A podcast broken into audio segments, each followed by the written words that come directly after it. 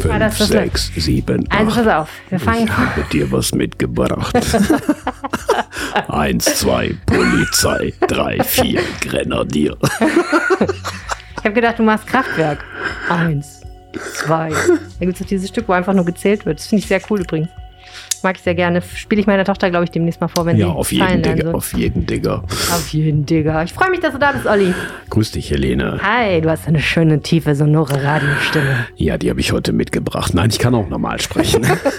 Kannst du? ja, weit, weitgehend Ich normal. wüsste nicht, dass ich jemals gehört hätte, dass du normal irgendwas gemacht hast. Aber gut, wer weiß. Äh, Es gibt immer ein erstes Mal und vielleicht ist es dieses Mal im Rheinpegel. Ich freue mich sehr, einen tollen, charmanten Co-Moderator zu haben, den ich euch gleich noch ein bisschen intensiver vorstelle. Vorher, lieber Olli, müssen wir ein kleines bisschen Werbung machen für unsere tolle Live-Veranstaltung morgen oder heute, je nachdem, wann ihr den Podcast hört, am Samstag, 15. Oktober in der Stadtbibliothek. Wir haben ein großartiges Programm. Wir haben die Familienpolitiker der Stadt und den Chef des Jugendamts eingeladen, aber vor allen Dingen Eltern und Kinder.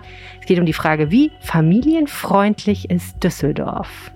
Und das bespreche ich zusammen mit der Chefin der Lokalredaktion Düsseldorf, Nicole Lange, an meiner Seite. Also wenn ihr dabei sein wollt, schreibt eine Mail an rheinpegel.rheinische-post.de oder ehrlich gesagt, kommt einfach vorbei um 13.45 Uhr im Stadtfenster neben dem Bibliothekscafé.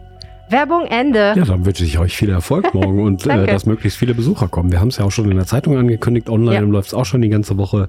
Ähm, Wetter soll auch nicht so toll werden. Also da, ja, das ist gut, ja, das ist gut für euch, dass äh, viele Leute hier ins Cup 1 kommen. Ja, auf jeden Fall. Auf jeden Fall. So, was haben wir heute für gute Themen? Ähm, es geht um einen Unfall, der sich ereignet hat. Und zwar hat sich ein 66 Jahre alter Mann schwer verletzt.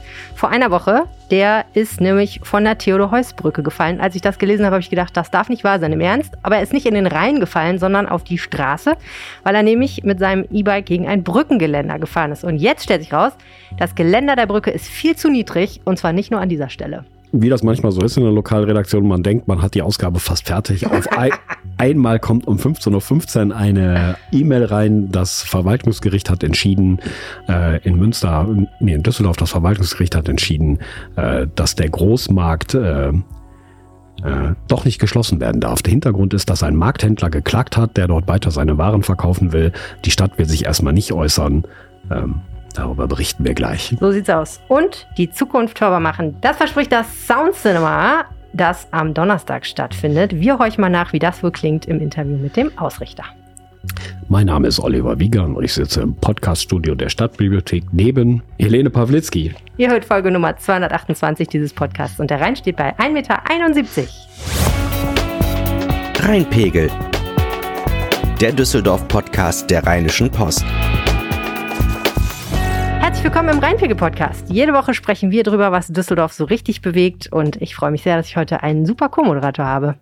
Ja, äh, danke für die Einladung, liebe Helene. Ähm, mein Name ist Oliver Wiegand, ich bin 54 Jahre alt. Ich ähm, bin seit circa 30 Jahren in unterschiedlichen Positionen bei der Rheinischen Post, habe als freier Mitarbeiter in der Düsseldorfer Lokalredaktion angefangen, habe ja über zahllose Stationen bei AP Online äh, volontiert, habe ähm, im Kreis Mettmann gearbeitet, war dort einige Jahre äh, auch Lokalchef, bin jetzt seit viereinhalb Jahren in Düsseldorf äh, stellvertretender Redaktionsleiter, ähm, bin in Düsseldorf aufgewachsen, habe hier studiert und äh, ja, denke mal, ich bin einigermaßen Kenner der Stadt. Glaube Ähm, ich auch. Und äh, ja, ich freue mich auf das, was wir uns heute gemeinsam für Themen besprechen werden. Ja, ich bin gespannt. Mein Name ist Helene Pawlitzki, mich kennt ihr schon. Ich kümmere mich bei der Rheinischen Post um die Podcasts. Und sag mal, Olli, was hat dich diese Woche in Düsseldorf besonders bewegt? Also ich habe mich diese Woche wirklich geärgert über einen Artikel, den mein Kollege Uwe Jens Ronau geschrieben hat. Ähm, schon seit Wochen und Monaten beschweren sich immer wieder äh, Leute bei uns in der Redaktion, die in der Altstadt äh, gestolpert sind, weil das Pflaster eben an vielen Stellen total uneben ist. Und äh, auf eine Anfrage hin hat die Stadt äh, relativ eiskalt und sehr nüchtern geantwortet. Ähm, wenn jemand fällt, ist es das Problem der Bürger selbst. Und äh, man soll halt ungefähr äh, Schritt für Schritt setzen und aufpassen, wo man hintritt. Alles klar. Ähm, die Stadt würde, äh, würde zwar verstärkt kontrollieren, aber sie könnte eben nicht bei jedem Bagatellschaden sofort nachgucken und mit einer Maurerkelle hinterhergehen und das äh, Pflaster ausgleichen. Und ich meine, der Uwe Jens hatte wirklich, war auch mal eine Frau, die mir auch im Blatt gezeigt hatten, die sich wirklich richtig übel was gebrochen hatte. Und das finde ich dann schon einen ziemlichen Hohn, sowas zu sagen. Ja, es ist ja jetzt auch nicht so, dass das Altstadtpflaster jetzt mal irgendwie so an zwei Stellen so ein bisschen uneben ist, sondern es ist ja eigentlich eine ziemliche Vollkatastrophe. Insofern, ja, kann man schon sagen, das habt ihr ganz schön verbockt, liebe Stadt Düsseldorf. Mich hat ehrlich gesagt tierisch bewegt dieser Brand auf dem Dach dieses Asahi-Hotels. Das kennt man. Das ist ja auch um die Ecke von der Stadtbibliothek. Ne? Dieses riesige Hotel. Ich weiß gar nicht, wie viele Stockwerke hat das? 13 oder so? Ich glaube, ja. Ist ungefähr, ich glaube, der Brand ist auf dem Dach entstanden und dort ja. ist ein VIP-Bereich und dort ist nur der Saunaofen mhm. in Brand geraten. Klassiker. Ja. Todesfalle Sauna. Es gibt ja auch so viele Filme, wo Leute in der Sauna sterben. Habe ich jetzt sofort gedacht, ja, okay. Also nachts und äh, muss wohl irre ausgesehen haben, die Bilder, die ich da gesehen habe, dass das da so dieses Hochhaus brennt. Und Hochhausbrände sind ja nicht ohne, ne? Dafür trainiert die Feuerwehr ja auch tierisch, weil das ja echt schwierig zu löschen ist. Man muss da erstmal hoch. Du kannst ja dann auch nicht einfach den Aufzug nehmen, logischerweise. Ja, die haben alle ich sag mal, sehr viel Glück gehabt da oben, weil der Brand eben in Anführungszeichen nur auf dem Dach ausgebrochen ist. Und äh, da sind dann wahrscheinlich, das ist so ein Flachdach, dieses Gebäude. Und dadurch hat sich das in, in Brand gesetzt, hat dann sehr spektakulär ausgesehen. Aber ich glaube, äh, die Geschosse da drunter waren zum Glück nicht betroffen. In dem ganzen Haus, äh, das zwölf Etagen hat, waren auch zurzeit nur 60 Gäste untergebracht, die alle unverletzt gerettet werden konnten. Also ich glaube, da sind wir äh, da haben alle Beteiligten sehr viel Glück gehabt und äh, sind an einer größeren Katastrophe vorbei. Und wenn ich mir unsere Feuerwehr so angucke, die Höhenretter, äh, die lassen sich ja nicht, äh, seilen sich ja nicht nur vom Rheinturm ab, sondern es gibt auch so eine Meisterschaft, die Treppen im Rheinturm hochzulaufen. Mhm. Und da sind die Feuerwehrleute, glaube ich, auch ziemlich gut dabei. Also ich glaube, zwölf Etagen machen den Jungs ja. nicht so viel aus, wie sie uns beiden die ausmachen Die laufen ja auch würden. manchmal so Marathons in voller Montur. Gleich sprechen wir hier über einen Unfall auf der Theodor-Heuss-Brücke, der jetzt dazu führt, dass die Stadt nochmal sehr ins Kreuzverhör genommen wird über die Brückengeländer an der Stadt. Die sind nämlich zu niedrig. Erst machen wir aber ein bisschen Werbung. Helene. Ja. Yeah. Was gibt's denn Neues im Theater of Hopes and Expectations im Volksgarten? Was erwartet mich da? Ja, da gibt's eine Ausstellung, die heißt Repeat After Me, ausgerichtet von der Open Group und es ist ein total abgefahrenes Konzept, Olli. Pass auf. Der staatliche Dienst der Ukraine hat zu Kriegsbeginn ein Handbuch veröffentlicht, das beschreibt, wie man sich in den Gebieten zu verhalten hat, in denen militärische Aktionen stattfinden. Und wie man sich zu verhalten hat, hängt entscheidend davon ab, was da gerade passiert. Und deswegen müssen die Menschen lernen, am Geräusch zu erkennen, ob gerade ein Sturmgewehr schießt, Artilleriebeschuss ist, Beschuss mit mehrfach Raketenwerfern oder sogar ein Luftangriff. Das müssen, und als ich das gelesen habe, habe ich gedacht, stell dir das mal vor.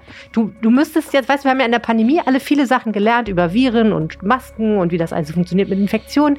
Jetzt stell dir mal vor, das neue Alltagswissen für dich wäre, dass du es ballern hörst und du weißt, ob es Artilleriebeschuss ist oder Luftgewehr ist schon sehr unvorstellbar. Ja. Also völlig obskur, aber wir haben uns in der Pandemie an vieles gewöhnt, auch dass man abends um 10 nicht mehr rausgeht, aber äh, das ist schon ein ziemliche Nummer heftiger. Total. Oder? Haben die Menschen das denn tatsächlich gelernt oder? Ja, das äh, kann man eben in diesem Video sehen. Open Group hat so ein Video gemacht, in dem Kriegsflüchtlinge in der Ukraine zu Wort kommen und darüber sprechen, woran sie sich erinnern und auch was sie gelernt haben und dieses Wissen über Waffengeräusche da sozusagen mitbringen, beschreiben, wie sie sich fühlen und ich glaube, wenn ich es richtig verstanden habe, ich habe den Film tatsächlich selber noch nicht gesehen, diese Geräusche auch nachmachen.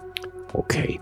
Ja, kann ich mir gut vorstellen. Die Menschen haben ja nur Jahrhunderte überlebt oder Jahrtausende überlebt, weil man sich an jede Situation irgendwie anpassen ja, kann. So. Und selbst an solche obskuren Dinge kann man sich anpassen.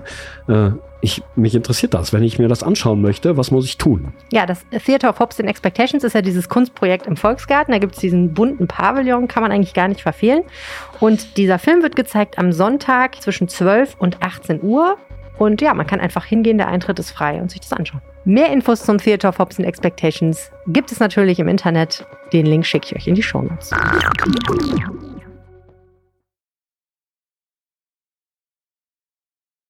Olli, da gab es einen Unfall. Freitag, letzten Freitag, 18 Uhr, kurz hinter der Kreuzung Oerdinger und Kaiserswerther Straße. Mann kommt mit seinem Pedelec angeradelt, und ich, jetzt müssen wir direkt eigentlich mal Uwe Jens fragen, weil ich habe zwar gelesen, was da passiert ist, aber so richtig vorstellen konnte ich es mir immer noch nicht. Uwe Jens Grunau, Chefreporter der Lokalredaktion, du hast darüber berichtet. Wie ist dieser Unfall eigentlich genau passiert? Da, es hatte was mit einem Bordstein und einer Bushaltestelle zu tun. Ja, äh, wie du zu Recht gesagt hast, äh, Freitag, also jetzt vor einer Woche genau, äh, abends um 18 Uhr, ist ein 66-jähriger Düsseldorfer stadteinwärts gefahren. Also der kam aus dem Linksrheinischen und ist stadteinwärts gefahren. Und dann kommt da, wo die, äh, wo man den Rhein schon überquert hat mit dem Fahrrad, senkt sich die Brücke wieder so sachte nach unten. Also man ist auf der Brückenrampe und dann ist äh, dort eine Bushaltestelle. Und der Radweg wird nach rechts verschwenkt. Es ist ein gemeinsamer Fuß- und Radweg.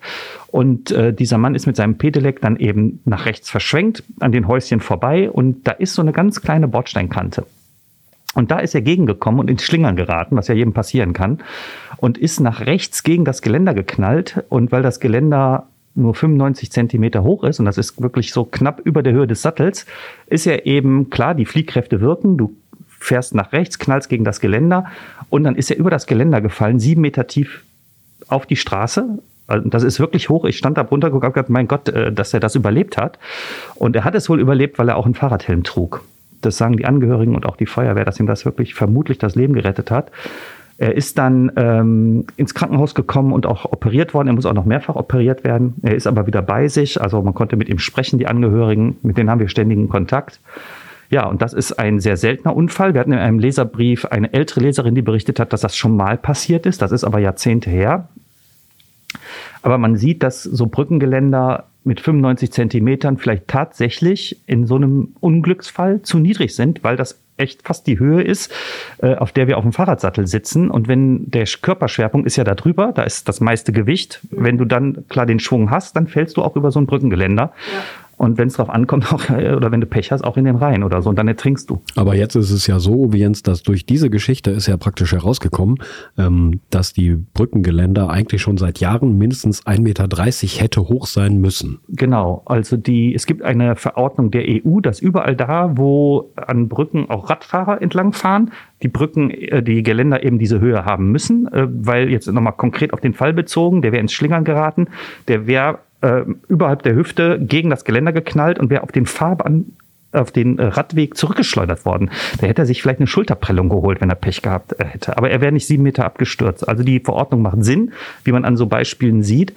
Aber die Stadt ähm, hat das auch angepackt, aber sie hat auch es ein bisschen auf die lange Bank geschoben, weil sie hat ein Riesenkonzept gemacht, aber äh, kommt auch nicht so wirklich voran. Ich wollte gerade sagen, wenn du sagst, die haben das angepackt, ne? Die Verordnung ist von 2013. Die haben erstmal fünf Jahre gebraucht, um einen Plan zu machen, genau. ein Konzept. Als ich das gelesen habe, habe ich schon wieder gedacht, ja, oh, ja. Es oh, dauert das fünf Jahre, ja. ist wirklich ohne Witz. Ja. Da, das spielt allen in die Hände, die sowieso auf die Verwaltung und die Politik immer schimpfen. Das ist jetzt ja aber auch schon wieder vier Jahre her. Richtig. Und, und wie viel haben sie mittlerweile geschafft? Ja, wenig. Also irgendwie fünfeinhalb, sechs Kilometer und die Hälfte davon ist die Kniebrücke. Da ist das erhöht. Aber eben an der Oberkassler Brücke ist es nicht erhöht. Es ist eben dort nicht erhöht. An dieser äh, Straße. Und das hätte eigentlich schon längst geschehen sollen. Ja. Aber weil man sagt, die Theodor-Heuss-Brücke ist sowieso ziemlich schrottig und äh, da dürfen ja auch keine LKWs mehr schwere drüber und äh, da sagt man, ach komm, die wollen wir eh renovieren, teilsanieren, abreißen. Also das ist alles noch nicht so raus. Wir machen erstmal gar nichts. Und man sieht, wie verheerend hm. äh, das ist, wenn man, wenn man so denkt, weil äh, ja, ja, man hätte vielleicht mal die, wenigstens die Gefahrenstellen, das ist eine Gefahrenstelle, checken sollen und da was Provisorisches machen sollen. Und ich glaube, das wird auch gerade diskutiert. Also ich war ja seit einigen Monaten selber mit dem E-Bike gerne durch die Stadt, bin auch schon öfter durch die über die Theodor-Heuss-Brücke gefahren, weiß aus eigener Erfahrung, dass es überhaupt kein Problem ist, äh, 25 zu fahren. Und wenn man gerade an der Stelle äh, aus dem Linksrheinischen kommt, dann geht, ist das sogar noch ein bisschen abschüssig. Wenn man da ein bisschen reintritt, kann man auch mal 30 fahren. Und wenn man da nicht aufpasst, äh, äh, kann es natürlich schnell zu einem Unfall kommen. Und äh, ich kann mir gut vorstellen, dass das da passiert ist und ich kann es voll äh, mitfühlen und bin eigentlich äh, froh, dass es diesem Mann wirklich nicht mehr passiert mhm. ist. Das hätte weitaus schlimmer aufgehen, ausgehen können. Aber die Stadt hat jetzt reagiert. Das ist auch jetzt typisch, wie sie reagiert hat, so wie äh, bei dem Altstadtpflaster. Es heißt, der Bürger muss schon aufpassen, wo er hintritt.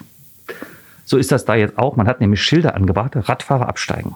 So, jetzt äh, frage ich mich, äh, welchen Sinn macht das? Wir machen also auf der einen Seite große Umbauten, beispielsweise jetzt äh, an der Rennuferpromenade. Das ist ja wirklich auch eine tolle Sache. Da gibt es jetzt neue Zufahrten auf die Oberkassler Brücke. Ähm, die Radfahrer haben sogar immer grün, also das ist was ganz Tolles. Und die Autofahrer müssen warten, ähm, bis dann mal äh, für sie grün ist beim Abbiegen Richtung Tonhalle. Ähm, aber auch da sollen sie am besten oben absteigen und sollen nur noch auf der Straße fahren was ehrlich gesagt, ich bin da auch schon öfter lang gefahren, ich fühle mich relativ unwohl, wenn ich über die Brücke auf der Straße fahre, auch wenn der Radweg breit ist. Die meisten fahren natürlich lieber auf dem ja, bislang auch erlaubten gemeinsamen Geh- und Radweg. So, jetzt ist das auch da wieder so, ja, steigt doch ab. So, an den Spindeln hat man auch irgendwann wegen der Unfallgefahr so Schilder aufgestellt. Die Radfahrer sollen an den Spindeln, die auf die Brücken führen, jetzt alle immer absteigen. Ah. Gerade mit E-Bikes ist das Quatsch. Da Dann kannst du locker. Doch, da kann, schiebt doch keiner sein E-Bike hoch. Nein, so und aber auch runter. Also du musst halt bremsen. Würd Äh, Als ich schaffen. jetzt zu der Unfall, noch 20, 30 Kilo. als ich die Unfallstelle jetzt mir da angeguckt habe, natürlich bin ich auch mit dem Fahrrad im ersten Gang. Ich habe kein E-Bike, Olli, reine Muskelkraft.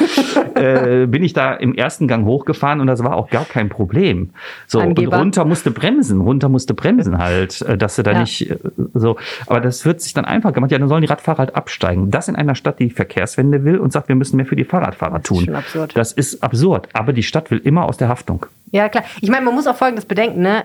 Radfahrer sind ja sehr unterschiedlich geschickt. Und äh, man hat ja auch mal einen schlechten Tag, so, ne? Ist man vielleicht abgelenkt oder so. Gibt ja auch Menschen, die gelegentlich ihr Handy auf dem Fahrrad benutzen. Und äh, ich, wenn ich so Polizeimeldungen lese, dann sehe ich oft so Alleinunfall vom Pedelec-Fahrer. Da fährt einfach irgendwer die Straße runter und dann rammt er auf einmal einen Laternenpfahl und bricht sich die Schulter. Das passiert halt auch relativ schnell. Insbesondere, weil ja gerade E-Bikes sehr häufig von eher älteren Menschen gefahren werden. Und wenn man Naja, nicht erstmal mehr, so, nicht nicht, mehr. mehr. ja gut, okay, fein, aber Oder trotzdem, sagst du ab 35? Was ist das jetzt? Nee, aber ich, also ich, ich meine sagen, ich finde es ja auch eine gute Sache, wenn du halt älter bist, 70, 80 Jahre alt und du könntest nicht mehr so gut alleine Fahrrad fahren, kommst du mit so einem E-Bike. Ja gut, mein Großvater hat auch eins, ne? Ja. Und hat, dann wieder, ist dann wieder Fahrrad gefahren, weil es nicht mehr so anstrengend war und er richtig auf Touren kam. Aber wenn du die Koordination vielleicht in der Form nicht mehr hast wie früher, was ja, Ja. einfach normal ist, wenn du älter wirst, dann geht das halt auch schnell, dass du mal aus Versehen irgendwie eine Wand streifst oder Schlimmeres oder im Natürlich. Graben landest.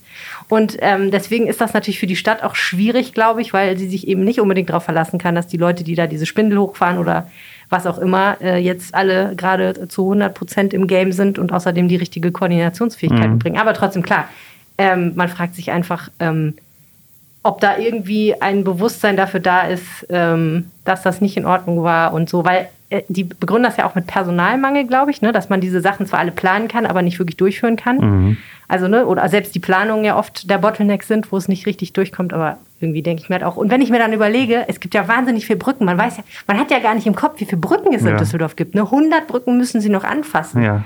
Das ist eine Menge Holz, wenn die so zwei ja jetzt geschafft haben. Ja, aber ich bei der Theodor-Heuss-Brücke kann man es ja noch irgendwie auch nachvollziehen, ne, dass eine Brücke, die eh abgängig ist oder die eh in der Diskussion ist, dass man da nicht sofort das Gelände er- erneuert, sondern erstmal an der Kniebrücke macht, ne, kann ich, kann ich sogar noch Ja, ein bisschen stimmt. nachvollziehen aus Sicht der Stadt, ne. Nur, äh, eigentlich, äh, wie gesagt, wie es jetzt gezeigt hat, durch diesen einen Unfall, einmal in 100 Jahren, aber spätestens jetzt Hm. ist der Zeitpunkt, wo es nicht mehr möglich ist. Und ich komme eben aus der Redaktion und äh, da haben uns schon die ersten äh, Leser äh, Bescheid gesagt, dass die Stelle, dass da sogar nicht nur ein Schild stehen soll, sondern dass die Stadt sogar eine provisorische Gittererhöhung gemacht hat an der Stelle. Und es gibt schon jetzt die ersten, äh, ist im Moment leider nur noch Gerüchtestadius, aber die Kollegin Verena Kensbock, die das ja mit dir zusammengeschildert hat, die sagte gerade schon, sie hätte gehört, dass die Theodor-Heuss-Brücke eventuell sogar komplett für den Fahrradverkehr gesperrt wird. Also das war jetzt so der neueste Stand, dass man da gar keine Fahrräder mehr Okay. drüber haben will. Also sie wollte jetzt hinfahren und gucken auch eben, wie Richtig. ist die Unfallstelle jetzt gesichert. Genau. Ah, okay, Ja. das müssen wir jetzt mal gucken, was Also wirkliche rauskommt. Lage, wir gucken mal, wie es weitergeht, auf jeden Fall. Eins ist mir noch wichtig, Blöde was, Sache. du hast vorhin beim Altstadtpflaster gesagt, äh, äh, das weiß jeder, dass die das verbockt haben. Und äh, ich glaube, das ist etwas, was die Menschen auch wirklich stört, ist, wenn eine Verwaltung auf stur stellt wegen Kritik. Dieses Altstadtpflaster und genauso jetzt mit diesem Geländer, da heißt das dann so, bist du selber schuld, Bürger. Und das ist natürlich ein Hohn, wie du gesagt hast, bei dem Altstadtpflaster. Wenn man eingeräumt hätte, das war einfach schlecht. Wir müssen jetzt die Stellen, die gefährlich sind, wirklich vordringlich anpacken, wo die Stadt sich auch weigert. Die sagte, wir machen ja eh die schlimmen Stellen. Ähm, alles andere, da müsst ihr selber aufpassen. Und das kommt erst in fünf, sechs Jahren dran. So ist im Augenblick wirklich die Planung.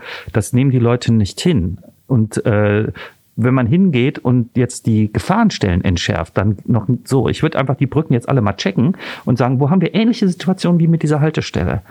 Äh, Dann versuchen wir da ein bisschen was zu machen, um die Leute, um das abzusichern. Äh, Ich glaube, das könnte jeder nachvollziehen, aber dieses ähm, Abwehren und die Haftung, das Haftungsrisiko mal schnell rüber zum Bürger schieben, ich finde, das ist nicht in Ordnung. Ja. Wir bleiben bei Dingen, äh, die die Stadt Düsseldorf betreffen und nicht so richtig funktionieren. Ähm, und sind bei einer Geschichte, die ich mega spannend finde, aber wo ich jedes Mal wieder, wenn ich mich damit beschäftige, denke, Wahnsinn, ich verstehe sie irgendwie nicht so ganz und sie ist ein bisschen kompliziert, weil sie einfach so eine lange Vorgeschichte hat. Also, es gibt an der Ulmstraße einen Großmarkt. Da wird Obst und Gemüse verkauft. Das wird nicht an Menschen wie du und ich verkauft, sondern in der Regel eigentlich an Händler, die das dann ihrerseits weitergeben. Also der Mensch vom Markt kommt, lädt sich da die Orangen in seinen Wagen, bringt die dann zum Markt, verkauft die dann auf Markt oder von mir aus im Gemüseladen. Und dieser Großmarkt, der ist der Stadt Düsseldorf, vorsichtig gesagt, ein Dorn im Auge. Die möchten da gerne was anderes mitmachen mit dieser Fläche. Und es gab eine lange, lange Diskussion übrigens darüber, was da passieren soll. Fünf Jahre lang haben die versucht, mit den Händlern ein Konzept zu finden, was dann, glaube ich, einfach erstmal auf einen moderneren Großmarkt hinausgelaufen wäre. Hat nicht funktioniert. Die konnten sich nicht einigen. Es gab Streit um irgendwelche Gebühren und höhere Mieten und Dinge, die die modernisiert haben und dann hätten bezahlen müssen und so weiter und so fort. Lange komplizierte Geschichte. Am schließlich und endlich hat die Stadt gesagt, Feierabend, wir wollen den Großmarkt da nicht mehr haben, hat 2021 im Sommer beschlossen, der Rat. Der Großmarkt kommt da irgendwie weg. Es gab neue Pläne. Der Blumengroßmarkt sollte umziehen, korrekt? Das ist richtig. Und da sollte ein Cash and Carry hinkommen, also ein Großmarkt. Genau. Und die Großmarkthändler, die da waren, die sollten einfach woanders hin. Also der, der, der Blumen, diese Blumenhalle, die soll umziehen auf diesem Gelände. Das ist ziemlich groß, das Gelände. Und äh, da, wo dieser Blumen, wo diese Blumenhalle war, das ist eine große, große Halle, können auch zwei sein, das weiß ich jetzt gerade nicht genau, aber jedenfalls eine große Fläche. Da soll der Metromarkt neu gebaut werden, den wir alle kennen, ähm, von der Schlüterstraße, Grafenberger Allee. In Flingern Nord, das ist genau die Grenze von Flingern Nord. Äh, das ist auch machbar, sagt jetzt die städtische Tochter IDR. Der hat nämlich die Stadt das Ganze übertragen. Äh, der gehört das jetzt. Die soll hm. das managen. Diesen das ganzen, ist diese Industrie. Ja, Industrieterrain Düsseldorf-Weißholz, Düsseldorf äh, über genau. 100 Jahre alt, aus dem Düsseldorfer Süden Ja. und damals wegen der Henkelbahn sozusagen gegründet. ne? Also eine Stadttochter, die sich um solche Liegenschaften kümmert. eigentlich, Stadttochter, ne? Genau. genau, die ganz viele Sachen macht, Gewerbehöfe an der Theodorstraße, aber vor allem viel auch im Düsseldorfer Süden. Ja.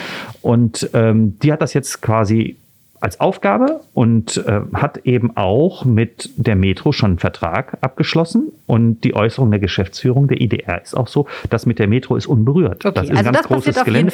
Das soll kommen, aber ähm, es ist eben noch viel mehr geplant, nämlich ein riesen Büroriegel vorne entlang der Ulmstraße. Mhm. Und dann hat man jetzt im hinteren Bereich zum Mercedes-Werk hin die Möglichkeit, auch noch eben die Blumengroßhändler hinzubringen. Vielleicht auch Markthändler noch, das war nach wie vor offen. Mhm. Die lagen halt, also jetzt die Obst- und Gemüsehändler und so weiter, die waren mit der Stadt da im Clinch, aber da sind durchaus welche, die würden gerne da bleiben und die IDR will denen auch, die ist da offen. Also das könnte Mhm. Okay. durchaus klappen. Aber es gab eben mit vielen Händlern auch Streit eben um ihre jetzigen Hallen wie du gesagt hast, große Wertverluste und dann hinterher die Mieten zu teuer. Das ist so der Streitpunkt.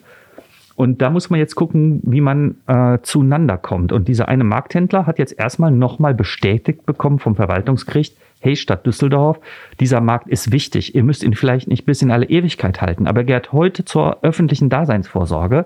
Und jetzt muss man sehen, wie das ausgeht. Die Stadt Ja. prüft jetzt, ob es in Berufung geht. Das heißt, das Ganze kann auch noch ein bisschen was dauern, weil vom Oberverwaltungsgericht Münster, da dauern die Ver Verfahren, drei, vier Jahre kann das noch dauern. Ähm, Aber es gibt jetzt so eine, ähm, im Augenblick halt so ein Urteil in diese Richtung, was aber, wenn die Stadt in Berufung geht, jetzt keine Rechtskraft hat. Also der Händler hat geklagt gegen die Kündigung, die ihm ausgesprochen wurde. Und das Gericht, ich fand, das war so ein typisches Verwaltungsgerichtsurteil.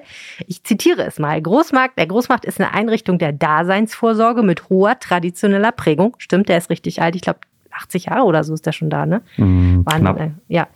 Ähm, und die Auflösung einer solchen öffentlichen Einrichtung muss man am verfassungsrechtlichen Maßstab der Aufrechterhaltung des gemeindlichen Aufgabenbestandes messen. Also man muss gucken, ist es besser, den Großmarkt aufzulösen oder zu behalten als Kommune? Ne? Wer profitiert davon? Ist es besser für uns als Stadt, wenn wir das beispielsweise zu irgendwelchen teuren Büroflächen entwickeln und die dann verkaufen können oder vermieten können und da ordentlich Geld für die Stadtkasse einsammeln? Oder ist es eben besser, wenn es an dieser Stelle den Großmarkt in der Form gibt, wie es ihn jetzt gibt? Und der Urteil sagt eigentlich nur, dass in dem Bescheid die Abwägung fehlt. Also die haben diese Abwägung nicht gemacht. Das heißt, es ist mehr oder weniger ein Formfehler. Ähm, jetzt ist nur die Frage natürlich, können Sie das noch äh, irgendwie korrigieren? Auf jeden Fall haben Sie ja gesagt, Sie wollen, hast du gesagt, Rechtsmittel einlegen. Sie wollen, die Stadt will das nicht einfach auf sich beruhen lassen und sagen, okay, fein, dann bleibt der Großmarkt. Das ist ja so eine Sache, da mischen sich irgendwie wirtschaftliche Interessen wahnsinnig mit so emotionalen Geschichten. Ne? Weil ich finde, gerade die Großhändler, die sind da ja auch sehr emotional investiert, weil die teilweise wirklich schon traditionell da sind. Lange, lange mit ihren Familien, richtig, ne? Jetzt ist da, das ist so, die Zahl ist aber geschrumpft, muss man ehrlich sein. Auch die Zahl der Bauern in Düsseldorf ist geschrumpft. Du hast jetzt vielleicht noch ungefähr 20 produzierende Betriebe. Aber ähm, ich habe das schon mal sehr verurteilt in einem Kommentar, weil ich finde tatsächlich, man könnte als Stadt Düsseldorf und auch einige in der Politik, wo ich mich sehr gewundert habe, die sonst für Mittelstandspolitik sind. Ähm, ja, wir haben eben über das Thema Verkehrswende gesprochen. Wir reden aber auch viel über regionale Produktion von Lebensmitteln. Die Stadt sagt heute oder Politiker auch, brauchen wir gar nicht mehr so einen Großmarkt, weil viele sich das auch direkt liefern lassen. Das heißt, auf der einen Seite versuchen wir Lkw-Verkehr in der Stadt zu minimieren und Lieferverkehr, machen dafür so neue Modelle, Hubs, wo dann mit Elektrosachen die, die Dinge durch die Stadt gekarrt werden. Aber auf diesem Markt passiert auch Folgendes. Es gibt noch einen Großbauern in Hamm, der hat über 100 Hektar. Der macht quasi alles an Obst und Gemüse. Der beliefert auch in Dortmund ich glaube, alle Rewe-Märkte mit Geschnittsalaten und so. Und der, der das verschneidet, das ganze Zeug, was er da erntet jeden Tag, der hunderte Kisten erntet er jeden Tag an Salat und jetzt Wintergemüse und so, das wird auf dem Großmarkt gewechselt. Also äh, der eine bringt sein Gemüse dahin, der andere holt das ab, äh, der Schneidebetrieb, um dann damit Rewe Dortmund zu versorgen. Diese Plattform wäre weg. Hm. Und es wird ganz viel nicht nur von regionalen Bauern dahin gebracht, die kommen ja auch aus Neuss übrigens, ne? Also das ist so, die kommen dahin, die sollen dann alle nach Holland fahren oder so, da ihre Sachen hinbringen. Und dann geben kleinere Bauern auf, weil die das nicht mehr machen können. Das spielt in der ganzen Diskussion gar keine Rolle. Und ich finde das sehr schade. Ich finde, unsere Politik sollte gucken, wie können wir eigentlich regionale Produktion unterstützen, weil das wollen wir doch angeblich alle. Ja, man überlegt, ein Dach, äh, wo man Vertical Farming macht, auf dem Karlsplatz zu machen, wo man Salat zieht. Aber die Bauern, die hier das anbauen, denen nimmt man ihre Vertriebsplattform weg, indem man sagt, ach, so ein Großmarkt brauchen wir heute gar nicht mehr, weil ja jeder doch im äh, sich die Sachen persönlich liefern lässt, irgend so ein Gastrobetrieb oder so, mhm. was nicht stimmt. Das ist zurückgegangen insgesamt der traditionelle Weg. Ähm, aber man könnte ihn ja unterstützen. Aber mhm. was wir machen ist, da sind Flächen, die sind innenstadtnah. Wir brauchen auch Gewerbeflächen, aber ach, diese paar Bauern, die sind nicht mehr so wichtig. Und das finde ich falsch. Mhm. Wie siehst du das, Olli? Ja, also erstmal, ich finde es ähm, dass die Metro da bleibt, das ist, glaube ich, ein wichtiges Signal, weil man darf ja nicht vergessen, dass das eigentliche Metrogelände auf der Schlüterstraße ja schon irgendwie dieses Jahr, ich glaube, für 150 Millionen Euro haben die einen großen Teil abgegeben von dem Gelände. Und da gibt's schon einen Architektenwettbewerb, weil genau an der Stelle sollen ja auch neue Wohnungen entstehen, die wir dringend in der Stadt äh, brauchen. Ne? Also äh, ich glaube, wenn jetzt noch die Metro zur Disposition gestanden hätte, das wäre irgendwie auf keinen Fall gut gewesen. Aber die kann ja wohl auf jeden Fall dahin ziehen.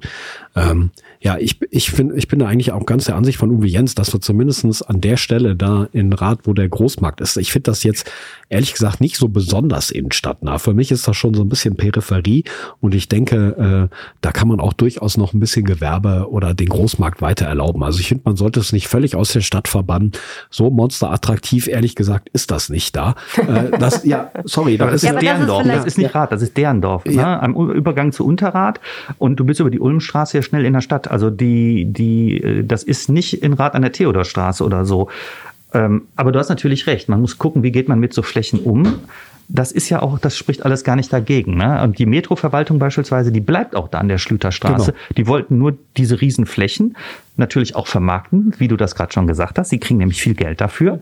Und die Stadt das, hat das Interesse, da können 1700 Wohnungen entstehen. Das ist auch ein ganz toller Wettbewerb okay. gelaufen. Ja? Das ist natürlich auch wichtig. Ne? Ja, das ist auch okay. Aber du kannst auf dieser Fläche, die da ist, immer noch dafür sorgen, weil das groß ist, einen Obst- und Gemüsegroßmarkt eigentlich zu erhalten. Mhm. Und ich finde, man sollte das nochmal ernsthaft prüfen, ob man das nicht hinkriegt.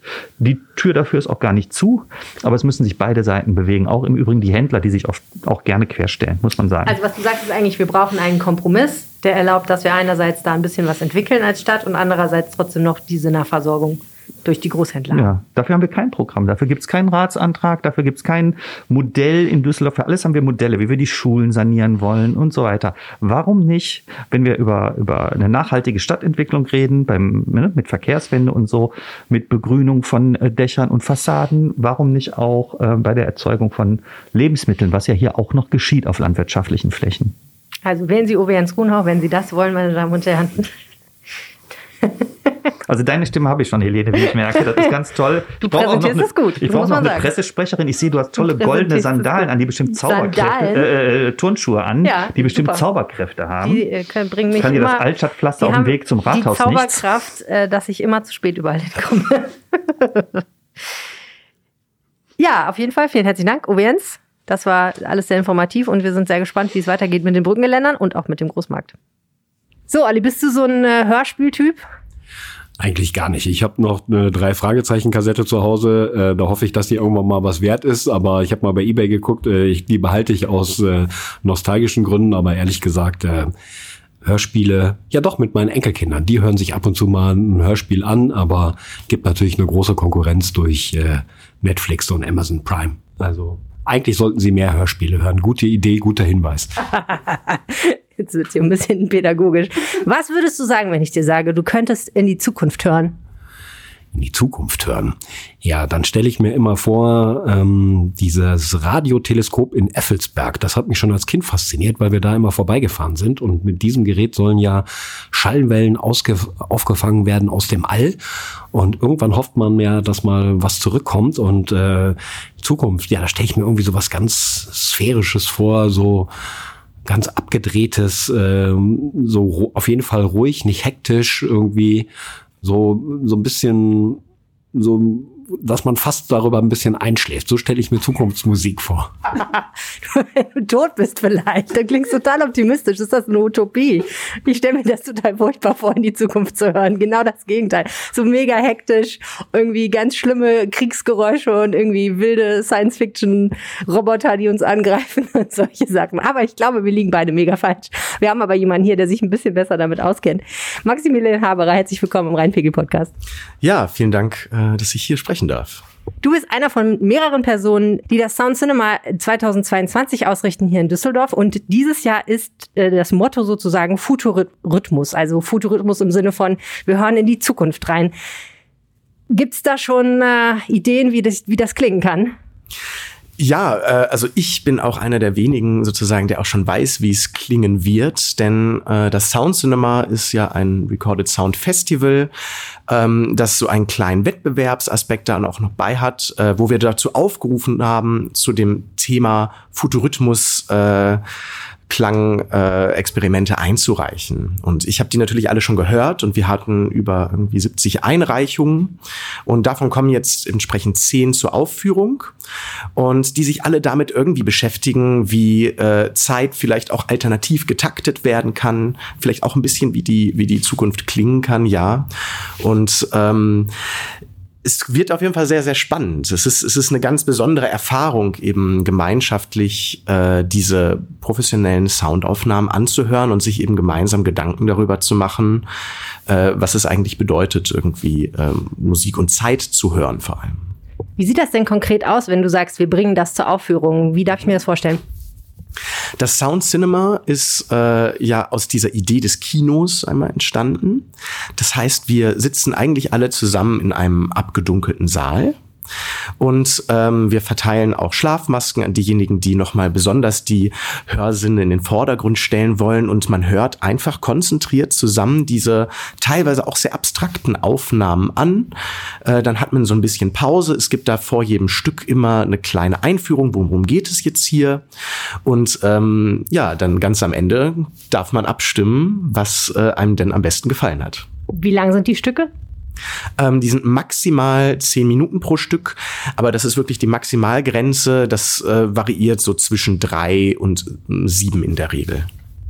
Ich sehe gerade, äh, das finde ich sehr interessant. Ihr macht ein Stück, da hat eine junge Dame etwas eingereicht, das basiert auf elektromagnetischen Wellen, die wir wohl alle aus dem Radioprogramm kennen, äh, die man normalerweise nicht hören kann, aber die da äh, diese Katharina wohl hörbar gemacht hat. Äh, du hast das ja schon gehört. Vielleicht äh, kannst du kurz beschreiben, wie sich das äh, eigentlich anhört, elektromagnetische Wellen hörbar gemacht. Mach einfach mal nach. ja, also Sonifizierung, das heißt irgendwie Dinge hörbar machen, die eigentlich nicht im Bereich des Hörbaren sind oder Daten hörbar machen, ist ja äh, eine der, der üblichen Praktiken eigentlich in der, in der experimentellen Klangkunst.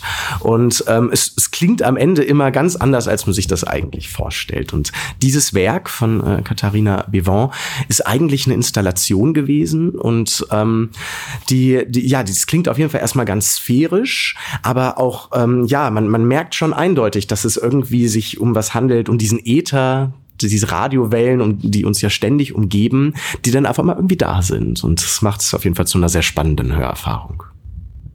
Mit wie viel Zuschauern oder Zuhörern, Entschuldigung, Zuhörern rechnet ihr so pro Aufführung oder wie viel Platz ist da?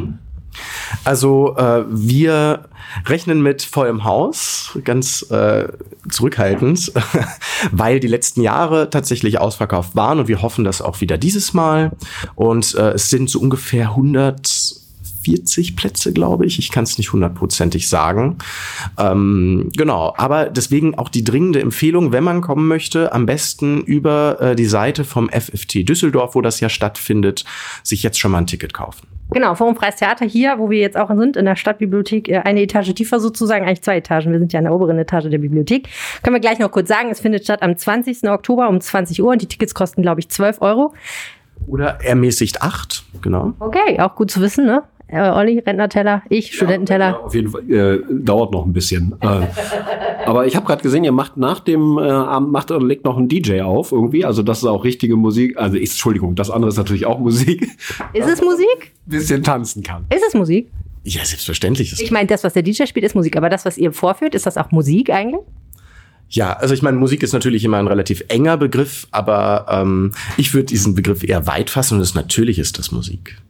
Alles, was uns, alles, was uns irgendwie, ähm, was uns akustisch berührt und irgendwie eine Form von Zeitstrukturierung hat, ist Musik. Ich muss ganz ehrlich sagen, ich stelle es mir äh, interessant, aber auch so ein bisschen anstrengend vor, dass, weil man muss sich ja auch konzentrieren auf die Werke, ne? Es ist absolut anstrengend, das stimmt. Und das ist so ein bisschen auch das Besondere, was wir schaffen wollen mit diesem Festival, überhaupt einen Ort zu schaffen, wo diese Produktionen, die ja überall hergestellt werden, also wirklich professionelle Klangproduktionen, die nicht für die Live-Aufführung sind oder die auch nicht in der Installation im Museum oder sowas normalerweise laufen, sondern fertig gemasterte Stücke, die aber Kunst sind, irgendwie einen Aufführungsort finden. Und natürlich ist das auch teilweise anstrengend zu konsumieren, aber indem man das gemeinschaftlich macht, indem man eine kleine Einführung davor hat, ist es eine ganz besondere Erfahrung. Ähm, du hast gerade was gesagt, das fand ich ganz interessant. Sind das äh, diese Künstler, die diese Stücke herstellen? Sind das Leute, die sonst andere Sachen machen, um Geld zu verdienen? Zum Beispiel irgendeine Hintergrundmusik für ein Museum oder äh, irgendwelche Stücke, die sonst wo laufen? Oder habe ich das äh, falsch mitbekommen gerade? Also in der Regel sind das professionelle MusikerInnen. Ja. Aber ähm, das ist ganz unterschiedlich, was uns da eingereicht wird. Teilweise sind das äh, Studierende von Musikhochschulen, aber teilweise auch wirklich etablierte äh, Klangkünstlerinnen, die, die uns dann ihre Stücke da einreichen und wo wir auch sehr froh sind, dass inzwischen wir doch auch international viele Einreichungen erhalten. Dieses Jahr zum Beispiel ist auch eine Produktion äh, aus dem Iran dabei. Äh, der Künstler wird es, wenn ich das richtig sehe, leider nicht schaffen, dann vor Ort zu sein. Das ist dann jetzt doch etwas ähm, kompliziert. Aber äh, tatsächlich haben, bekommen wir professionelle Einreichungen, darauf achten wir auch und ähm, da kann man sich auf was gefasst machen. Ihr macht das zum vierten Mal. Wie seid ihr überhaupt drauf gekommen, das zu starten? Ja, das Sound Cinema ist äh, eine Idee, die ich mit äh, meinem Kollegen Tommy Brautschek hatte. Wir beide arbeiten am Institut für Medien- und Kulturwissenschaft der Heinrich-Heine-Universität Düsseldorf. Und da gibt es das Filmfest Düsseldorf. Und ähm, das ist äh, eines der tatsächlich bekanntesten Kurzfilmfestivals in Deutschland, das aber von unseren Studis mal ins Leben gerufen wurde und heute auch noch so ausgerichtet wird. Und wir haben uns überlegt, wir sind beide Soundforscher, warum gibt es sowas eigentlich nicht für den Soundbereich, sowas Tolles? Und gleichzeitig aber eben verbunden mit dieser Erkenntnis, es gibt irgendwie auch überhaupt gar nicht so wirklich einen guten Aufführungsort äh, für so aufgenommene Klangkunst. Und daraus ist das so ein bisschen entstanden, dass wir uns gedacht haben, ja, wir, wir, wir nutzen einfach diesen Raum des Kinos um und äh, machen das einfach. Und äh, so ist dann damals das Soundcinema entstanden. Und jetzt heute, also äh, im Jahr 2022, äh, wagen wir den nächsten Schritt, denn äh, wir gehen jetzt auch in die Mehrkanaligkeit. Wir hatten bisher Stereo-Einreichungen vor allem. Jetzt haben wir es ermöglicht, nach großem Wunsch der KünstlerInnen, dass wir äh, auch 7.1 Aufnahmen akzeptieren. Das heißt, äh, am 20.10. kommt äh, der, der Großteil dieser äh, Klangkunst, die wir da hören, tatsächlich äh, aus allen umgebenden Lautsprechern. Ich weiß nicht, ob ihr es hören könnt, Leute, aber Max ist gerade ein bisschen aufgeregt. Äh, ja, äh, excited in the very best way, würde ich sagen. Ja, in großer Vorfreude. Du musst mal erklären ähm, für Nicht-Sound-Nerds, ähm, warum das so was Besonderes ist. Mm, Also jetzt, du stellst jetzt einfach mal, stell dir Leute vor, die ihren Podcast immer nur so wie ich über kleine Ohrstöpsel hören. Warum müssen die, warum ist das jetzt was Tolles? Naja, es ist sowas Tolles, weil tatsächlich auch der ganze Körper beansprucht wird und es eine Form erstens des räumlichen Hörens ist, die man häufig nicht hat, manchmal mit Kopfhörern schon, da gibt es das schon, aber es ist zweitens vor allem auch eine körperliche Erfahrung, wo tatsächlich einfach äh, der, der Klang in dich reintritt auf eine Weise, wie er es äh, über Kopfhörer nicht tun würde. Gibt es da eigentlich schon so eine Szene, die sich etabliert hat? Du hast gesagt, die 140 Plätze sind relativ schnell ausverkauft. Also wenn ihr es jetzt zum vierten Mal macht, kennt ihr wahrscheinlich auch schon einige der Besucher. Also das ist, ja, gibt es da Leute, die da gerne kommen, öfter kommen? Wird da noch diskutiert nach den Aufführungen? Doch, ja, auf jeden Fall. Wir haben unsere Regulars, würde ich sagen. Und das äh, baut sich auch so ein bisschen auf, aus. Es wird auch immer bekannter. Das ist eine ganz tolle Sache. Und eine der Sachen, die mich am meisten begeistert, ist eigentlich, äh, diese Aufführung, wir teilen das in zwei Hälften. Und es gibt immer diese Pause. Und am spannendsten ist eigentlich immer diese ganz aufgeregte Pause, wo alle nochmal ihre Eindrücke teilen über das, was sie gerade gehört haben, was sie besser fanden. Und darum geht's uns eigentlich auch, dass man überhaupt auch anfängt, über diese Produktion, die sonst häufig eher im Privaten gehört werden, zu sprechen und darüber zu diskutieren. Und ähm, das ist so, das ist so ein bisschen ein Ort äh, oder, oder so, so, so ein Magic Moment, den man dann jedes Jahr wieder herbeisehnt. Wenn man jetzt selber eine Dolby 7.1 Anlage zu Hause hat, könnte man sich die Stücke denn dann auch äh, zu Hause anhören? Natürlich nicht in der gleichen guten Qualität oder äh, sind die verfügbar? Kann man die sich irgendwo runterladen oder kosten die Geld? Das kommt ganz drauf an, wie die Künstler mit ihrem Werk umgehen an der Stelle. Wenn sie die zur Verfügung stellen, zum Beispiel über äh, Soundcloud, dann ist das sicherlich möglich. Ähm, aber da würde man, also man kann es dann nochmal nachhören, aber ich glaube, diesen besonderen Moment des gemeinsamen konzentrierten Hörens, das so selten passiert heutzutage, dass wir wirklich nicht diffus, sondern dass wir konzentriert zusammen einer Sache zuhören, den wird man natürlich missen. The Real Deal gibt's nur am Donnerstag im Forum Freies Theater. Tickets hatten wir schon gesagt, Links schreibe ich in die Show Notes. Vielen herzlichen Dank, Maximilian Haberer. Ja, vielen Dank und äh, bis zum 20. Das war der Rheinpegel für diese Woche. Vielen herzlichen Dank fürs Zuhören. Ja, danke, Helene. Hat mir auch einen riesen Spaß gemacht, heute mal wieder dabei zu sein. Äh, wenn ihr uns noch was mitteilen möchtet, äh, dann könnt ihr uns eine Mail schreiben an rheinpegel.rheinische-post.de. So ist es. Und wenn ihr uns live sehen wollt, dann am besten am 15. Oktober in der Stadtbibliothek Düsseldorf. Vielen Dank fürs Zuhören. Tschüss. Ciao. Mehr im Netz. Alle Nachrichten aus der Landeshauptstadt findet ihr auf rp-online.de slash Düsseldorf.